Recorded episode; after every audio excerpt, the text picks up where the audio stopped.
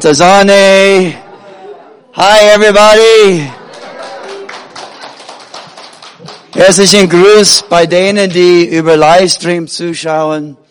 Ich freue mich wieder unter euch zu sein. So schön wieder an diesem Ort zu sein, wo Gott sehr viel in meinem Leben gemacht hat.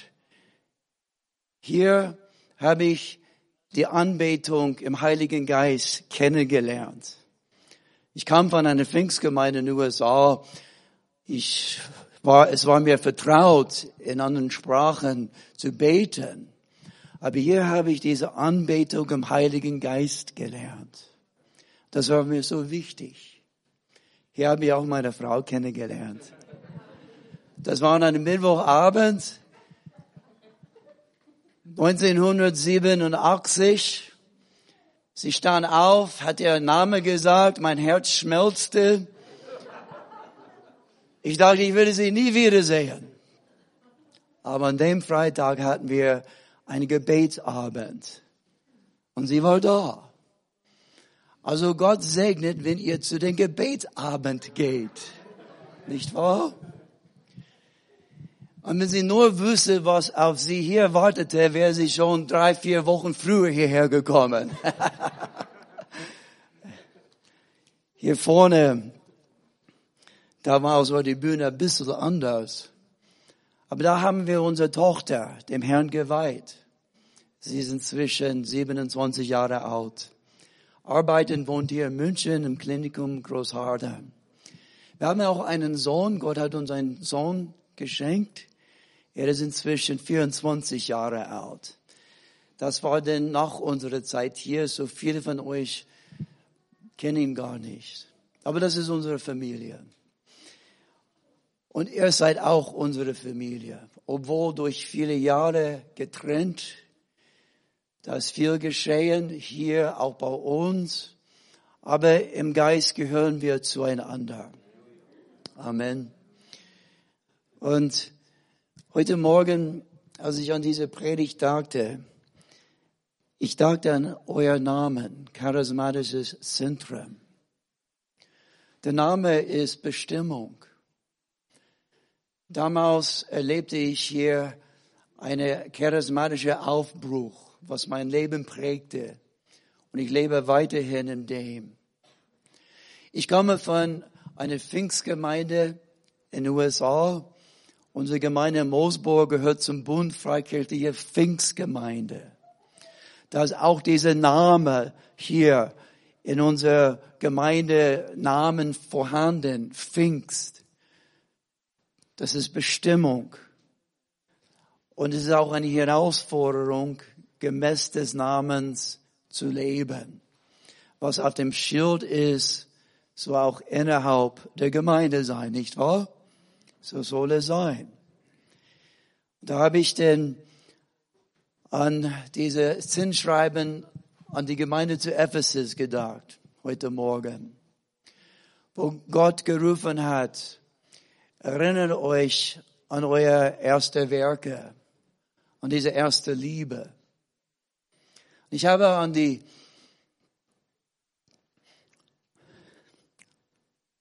an die Zeiten der Anbetung im Heiligen Geist gedacht. Und ich denke, wie oft heute in der, im modernen Christentum wir so viel Wert auf Musikband, auf Rauchsäulen, auf die Technik, auf die Beleuchtung legen. Wir haben im Geist angefangen und versuchen das jetzt mit menschlichen Gemachten zu vollenden.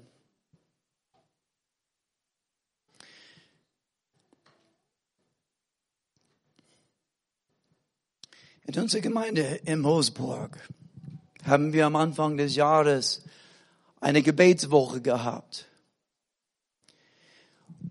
Und einer von den allerersten Impulsen vom Heiligen Geist war, dass Gott will, dass wir wieder zur Pfingstgemeinde werden.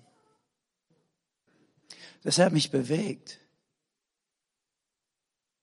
Gott will, dass wir wieder zur Pfingstgemeinde werden.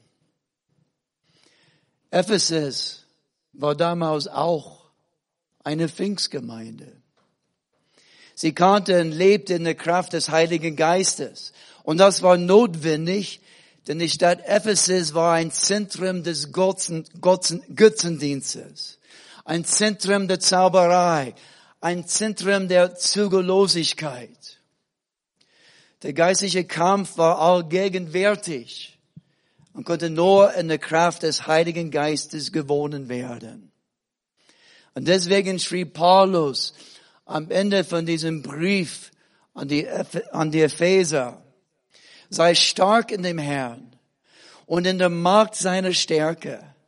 Zieht an die Waffenrüstung Gottes, damit ihr bestehen könnt gegen die listigen Anschläge des Teufels. Auch in unserer Zeit sind wir mit vielen Anschlägen des Teufels konfrontiert.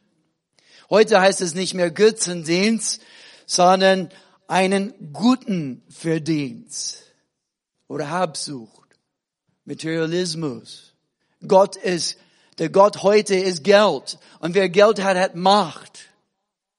Das ist unser Tag heute. Heute heißt es nicht mehr Zauberei, sondern Schlauerei. Der Mensch ist aufgeklärt und Gott gehört nicht mehr zu seinem Weltbild. Ungehorsam, sagt die Bibel, ist wie die Sünde, ist wie die Sünde der Zauberei. Und das prägt unsere Gesellschaft heute. Heute heißt es nicht mehr Zügellosigkeit, sondern LGBTQ Sternchen. Moral ist zum Unwort geworden. In Kurschheit ist heute ein Fremdwort. Das ist unsere Realität. Das ist die Welt, in der wir leben. Und in dieser Welt hat Gott uns als Gemeinde berufen, Salz und Licht zu sein. Wir brauchen diese Waffenrüstung Gottes.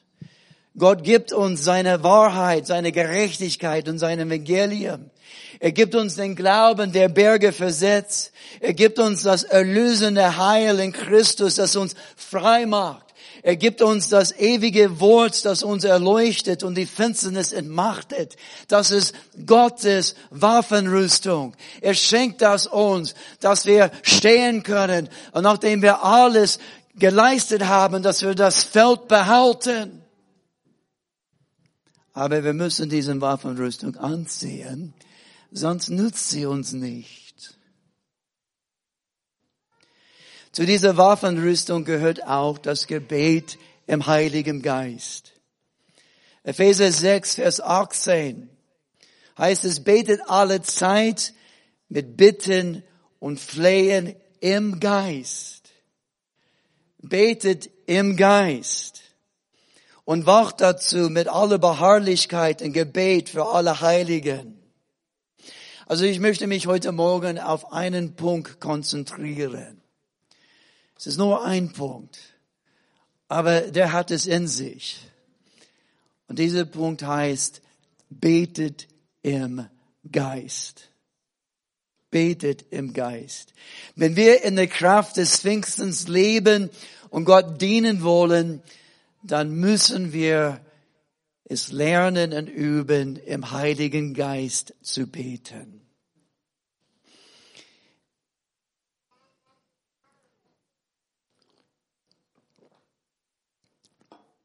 Im Neuen Testament sehen wir eine enge Verbindung zwischen der Taufe im Heiligen Geist und dem Beten im Heiligen Geist.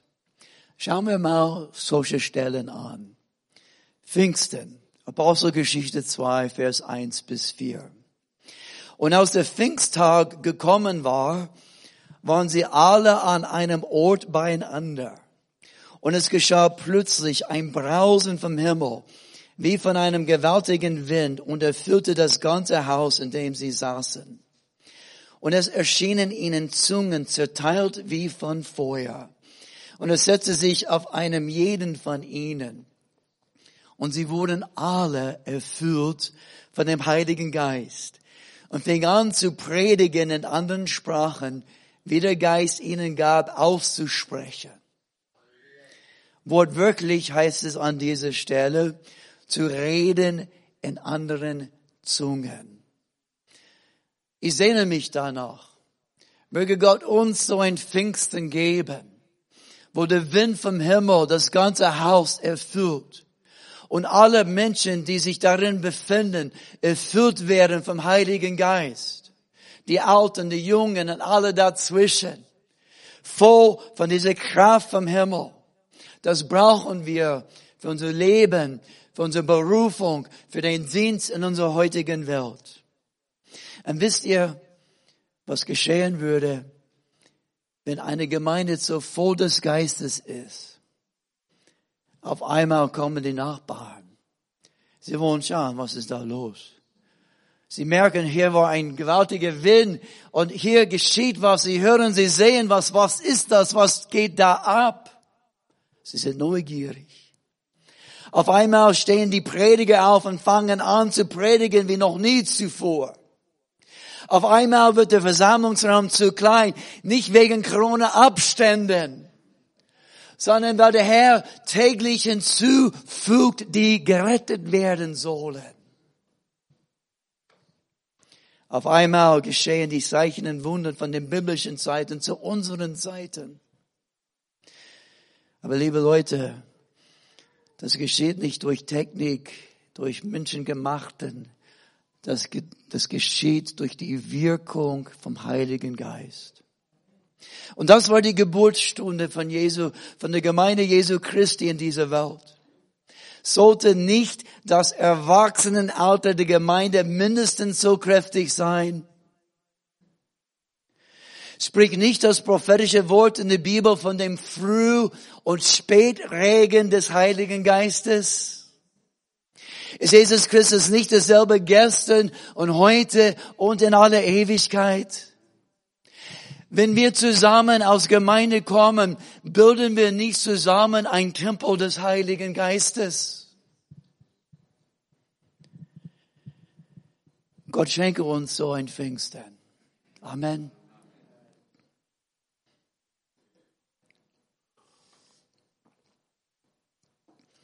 Der Bericht von dem Hauptmann Cornelius in Apostelgeschichte 10 finde ich sehr interessant. Cornelius hatte Pastor Petrus zu seinem Hauskreis eingeladen. Cornelius hatte alle seine Freunde und Verwandten eingeladen, dass sie mal die Botschaft von Petrus hören sollten. Und Petrus kam. Er nahm seine Kleingruppe mit, höchstwahrscheinlich eine Jüngerschaftsgruppe von Neubekehrten.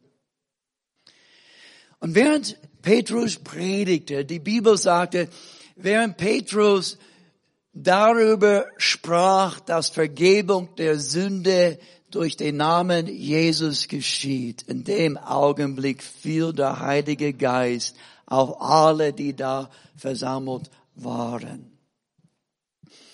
Und die Leute in der Kleingruppe von Petrus, sie waren erstaunt. Sie konnten das nicht erfassen und begreifen, was da denn auf einmal los war. Denn auf diese Heiden, auf diesen Unbekehrten, auf einmal fingen sie an, in anderen Sprachen zu reden. Und sie überlegten, Menschenskinder, was sollen wir tun? Gott hat wohl ihnen genau dasselbe gegeben, was Gott uns zum Pfingsten gegeben hat. Also sollen wir sie denn einfach auch als Brüder und Schwestern Christus annehmen? Diese, die vorher Heiden waren und mit Wasser taufen? Apostelgeschichte 10, 46 bis 47 denn sie hörten, dass sie in Zungen redeten und Gott hochpriesen. Da antwortete Petrus, kann auch jemand denen das Wasser zur Taufe verwehren, die den Heiligen Geist empfangen haben, ebenso wie wir. Genau dasselbe. Na Moment mal. Da war kein Brausen vom Wind hier bei Cornelius. Da war keine Erscheinung von Feuerflammen über die Köpfe von den Menschen dort. Was hat Petrus gemeint? Genauso wie wir. Es heißt hier ganz klar und deutlich, sie, sie hörten, wie sie in Zungen redeten. Wir sehen hier eine sehr enge Verbindung zwischen der Taufe im Heiligen Geist und dem Reden in anderen Zungen. Möge Gott uns solche Hauskreise geben, oder? Wo wir unsere Freunde, Verwandte einladen, dass sie von Jesus hören, dass sie erfüllt werden mit dem Heiligen Geist. Gott gebe uns so eine Heimsuchung. In Samaria war Erweckung. Es fing mit einem Straßeneinsatz mit dem Diakon Philippus an. Viele Menschen wurden gläubig und ließen sich im Wasser taufen. Philippus war noch nicht so vertraut mit dem geistlichen Dienst und wusste nicht so genau, was er tun sollte. In der großen Gemeinde in Jerusalem hatte nur das Potluck-Team für das Gemeinschaftsessen geleitet. Und jetzt war er plötzlich Leiter von einer starken Gemeindegründung. Und er wusste nicht genau, was er machen sollte. Denn die Leute, sie glaubten an Jesus. Sie wurden getauft mit Wasser. Aber auf keinen von denen fiel der Heilige Geist. Und er wusste nicht, was soll ich machen? Und so, er schickte ein WhatsApp an seine Heimatgemeinde in Jerusalem. Er sagte, bitte hilf mir. Hier ist eine große Gruppe von Menschen. Sie lieben Jesus. Sie sind getauft worden. Aber auf keinen ist der Heilige Geist gekommen. Was soll ich machen? Wir merken hier die Erwartung in der Frühgemeinde dass wenn Menschen zum Glauben an Jesus fanden, dass sie auch erfüllt wurde mit dem Heiligen Geist. Das war Standard, das war normales Christentum. Und sie waren nicht zufrieden, bis die Neubekehrten dahin kamen sich dafür öffnete, bis der Heilige Geist auf ihnen fielen, bis Gottes Geist innen durch sie so wirken konnte. Die Co-Pastoren Petrus und Johannes in Jerusalem, sie wollten das mal anschauen und sie machten dann die Reise nach Samarien. Wir lesen in Apostelgeschichte 8, 17, da legten sie die Hände auf sie und die Leute, sie empfingen den Heiligen Geist. Die Bibel berichtet nicht mehr darüber, was genau geschah, als diese Neubekehrten den Heiligen Geist empfingen. Aber irgendetwas Besonderes geschah irgendetwas Hörbares oder Sichtbares. Denn da war ein, ein äh, Zauberer mit dem Namen Simon.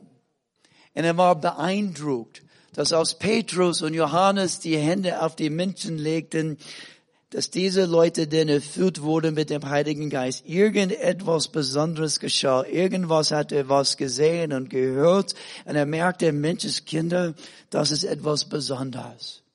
Dass die Leute denn so anders werden. Und er begierte, diese Kraft zu haben. Und er bat Johannes und Petrus Geld an und sagte, gib mir das Geheimnis. Was ist das Geheimwort? Was ist die Strategie? Was ist die Methodik, dass ich das auch tun kann? Aber liebe Leute, die Gabe des Geistes ist nicht käuflich zu erwerben. Das war ein großes Irrtum in der Kirchengeschichte, wo Männer und Personen meinten durch Geld, dass sie kirchliche Ämter erkaufen konnte. Und sie haben in der Politik und in der Macht der Politik die Kirche regiert, aber nicht in der Berufung und nicht in der Kraft des Heiligen Geistes. Und wir leben immer noch mit den Folgen davon heute. Die Kraft des Geistes, die Kraft des Heiligen Geistes, die Gabe des Heiligen Geistes ist eben ein Geschenk vom Himmel. Wir können es nicht verdienen. Bin ich froh, sonst hätte ich es nie erlangt. Es ist auch meine Überzeugung, dass irgendetwas Sichtbares oder Hörbares geschieht, wenn ein Mensch die Taufe im Heiligen Geist empfängt. Das hat auch Petrus in seiner Pfingstpredigt gesagt. Apostelgeschichte 2, Vers 33. Petrus predigte, da Jesus nun durch die rechte Hand Gottes erhöht ist und empfangen hat den verheißenen Heiligen Geist vom Vater, hat er diesen Geist ausgegossen, wie ihr hier sieht und hört. Wenn ein Mensch erfüllt wird vom Heiligen Geist, das ändert sein Leben. Er redet anders, er betet anders, er dient anders. Die Menschen werden etwas in dir sehen und hören, was anders ist. Überwiegend berichtet, berichtet die Bibel davon, dass wenn Menschen die Taufe im Heiligen Geist empfängen, dass sie dann in anderen Zungen redeten. An einer Stelle heißt es zusätzlich, dass sie weissagten. Da merken wir, da ging etwas ab. So geschah es auch bei der Gemeindegründung in Ephesus. Wir lesen darüber in Apostelgeschichte 19. Während eines Straßeneinsatzes kam Paulus ins Gespräch mit, einen, mit einigen Traditionsgläubigen. Und Paulus fragte sie, habt ihr den Heiligen Geist empfangen, als ihr gläubig wurdet? Sie bekannte sich zu Jesus, dass Jesus der Messias ist. Aber Paulus merkte, irgendwas fehlt. Irgendwas ist anders. Habt ihr nicht den Heiligen Geist empfangen, als ihr gläubig wurdet? Und sie antworteten, wie bitte? Heiliger Geist? Wir haben noch nie gehört, dass es einen Heiligen Geist gibt. Wir gehören der Tradition des Baptisten. So steht's da in der Bibel, oder? Wir sind von Johannes dem Teufel getauft. Das alles wissen, mehr wissen wir nicht. Und Paulus erklärte ihnen genauer den Weg des Herrn und ließ sie auf den Namen des Herrn Jesus taufen. Also, liebe Leute, Paulus war der erste Wiedertäufer und das war okay. Das war okay. Ich wurde dreimal getauft. Als Baby, noch meine Konfirmation in die Kirche, wo ich als Baby getauft wurde, hatte seltsame Lehre. Meine Mama meinte, vielleicht machen wir das noch einmal. Und nachdem ich Ja zu Jesus sagte und fing an, sein Wort zu lesen, da sprach der Heilige Geist zu mir, gib Zeugnis vor der sichtbaren und unsichtbaren Welt durch diese Glaubenstaufe. Und das habe ich sehr gerne gemacht. Und dann lesen wir hier in der Apostelgeschichte, und als Paulus die Hände auf sie legte, kam der Heilige Geist auf sie und sie redeten in Zungen und weissagten. Da waren etwa zwölf Männer zusammen. Und mit diesen zwölf geistgetauften Männern fing Paulus an, die Gemeinde in Ephesus zu gründen. Einige Jahre später schrieb Paulus an diese sehr stark gewachsene Gemeinde in Ephesus, diesen Brief und diesen Satz, betet alle Zeit mit Bitten und Flehen im Geist. Und ich glaube, sie wüssten ganz genau, wie Paulus, was Paulus damit meinte. Denn auch die Pfingsterfahrung war die Geburtsstunde von ihrer Gemeinde.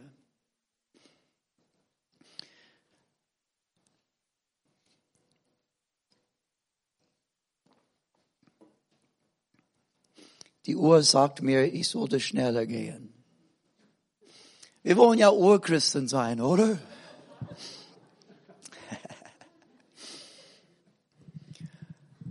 Auch die Geistestaufe gehörte zu der Bekehrungsgeschichte von Paulus.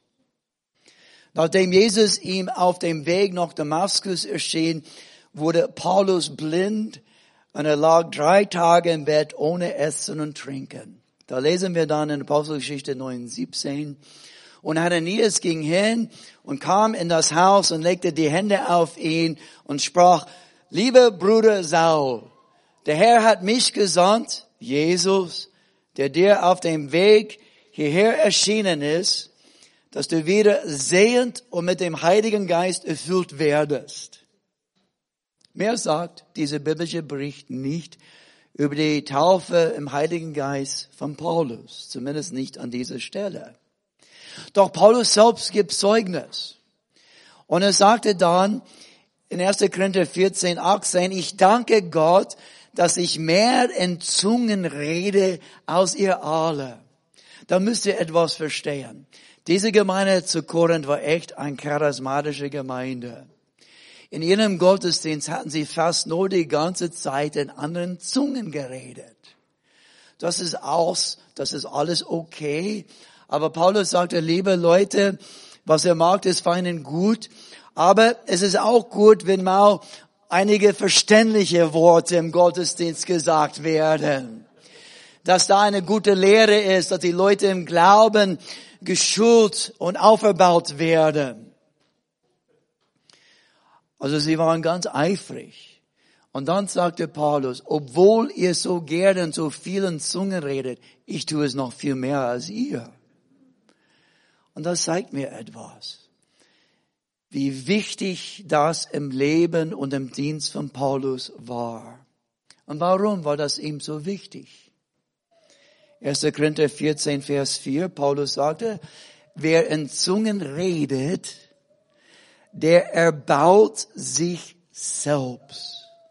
Wer in Zungen redet, der erbaut sich selbst. Wie ist es, liebe Geschwister? Kennt ihr das, wo ihr an eure Grenze kommt, wo ihr frustriert seid, ausgelaugt, nicht mehr geht voran? Ihr wisst nicht, so ist zur rechten oder zur linken. Wie geht's denn weiter? Ich bin am Limit. Ich kann nicht mehr. Und dann nimmt man Zeit. Seit etwa zehn Jahren bin ich dabei, fast jeden Tag, wo ich wohne, durch Waldwege, über Waldwege und Wiesewege zu gehen. Und ich nehme meinen Walking Sticks in der Hand. Und dann fange ich an, im Heiligen Geist zu beten. Zehn Minuten, zwanzig Minuten, eine Stunde, manchmal bis zwei Stunden. Ich bete im Heiligen Geist.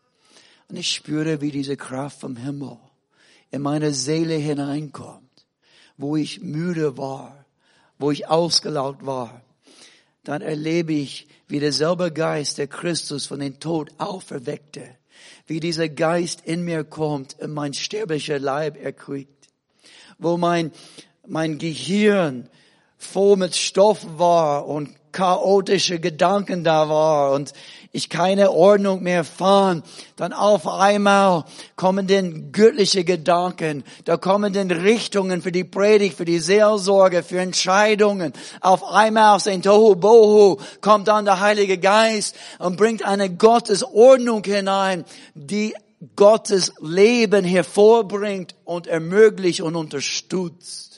Wir brauchen diese Erbauung im Heiligen Geist. Das Zungenreden war für Paulus eine Quelle der geistlichen Erneuerung, die er dringend brauchte, um trotz der vielen Verfolgungen und Widerstände gegen das Evangelium weiter in der Kraft des Heiligen Geistes zu dienen. Das war ein sehr langer Satz. Ich hoffe, ihr habt ihn verstanden. Wenn wir in der Kraft des Heiligen Geistes leben und Gott dienen wollen, können wir es nicht unterlassen, im Geist zu beten. Merkt die Verbindung, die Paulus macht zwischen dem Gebet in anderen Zungen und dem Gebet im Geist. 1. Korinther 14, 14 bis 15. Paulus sagte, denn wenn ich in Zungen bete, so betet mein Geist, aber was ich im Sinn habe, bleibt ohne Frucht. Wie soll es denn nun sein? Ich will beten mit dem Geist und will auch beten mit dem Verstand. Ich will Psalmen singen mit dem Geist. Ich will auch Psalmen singen mit dem Verstand. Ein Geschenk vom Himmel. Warum ist das Reden in Zungen so eng verbunden mit der Taufe vom Heiligen Geist? Schauen wir erstmal Adam an. Adam redete mit Gott und Gott mit Adam. Wie hat Adam diese Sprache gelernt? Hat er vielleicht Sprachunterricht von einem der Engel bekommen, dass er die Gottsprache lernte? Oder kam die Sprache verbunden mit seinem von Gott neu geschaffenen Geist? Gott hauchte in seiner Nase den Odem des Lebens und der Mensch wurde zu einem lebendigen Wesen. Und genau dieses von Gott, Gott genau dieses, diesen Hauch vom Gottes Geist, was unsere Seele lebendig macht, dass wir ein Ebenbild Gottes sind, das macht uns anders als die Affen und die Tiere dieser Welt. Mit diesem Geist haben wir Verbindung zu Gott, dass unser Geist mit ihm verbunden sein kann, dass er zu uns redet und wir mit ihm damals in Vollkommenheit, der Verstand und der Geist in einer Einheit, in einer Anbetung zu Gott, die Gott verherrlicht hat. Leider durch die Sünde ist das verloren gegangen. Der Mensch hat nicht aufgehört zu reden. Aber jetzt war dieser Mundgeruch der Sünde in seinem Mund. Sein Geist wird tot. Lesen wir in Epheserbrief, dass wir tot an unseren Sünden sind. Aber durch Christus werden wir lebendig gemacht.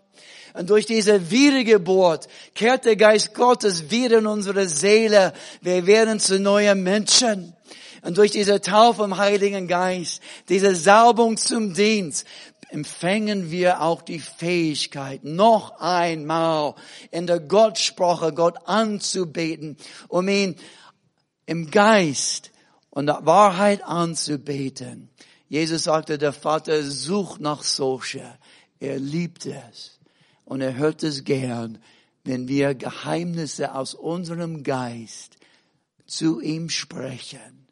Er begegnet uns an diesem Punkt des kindlichen Glaubens dass wir sagen, aber lieber Vater, hier bin ich.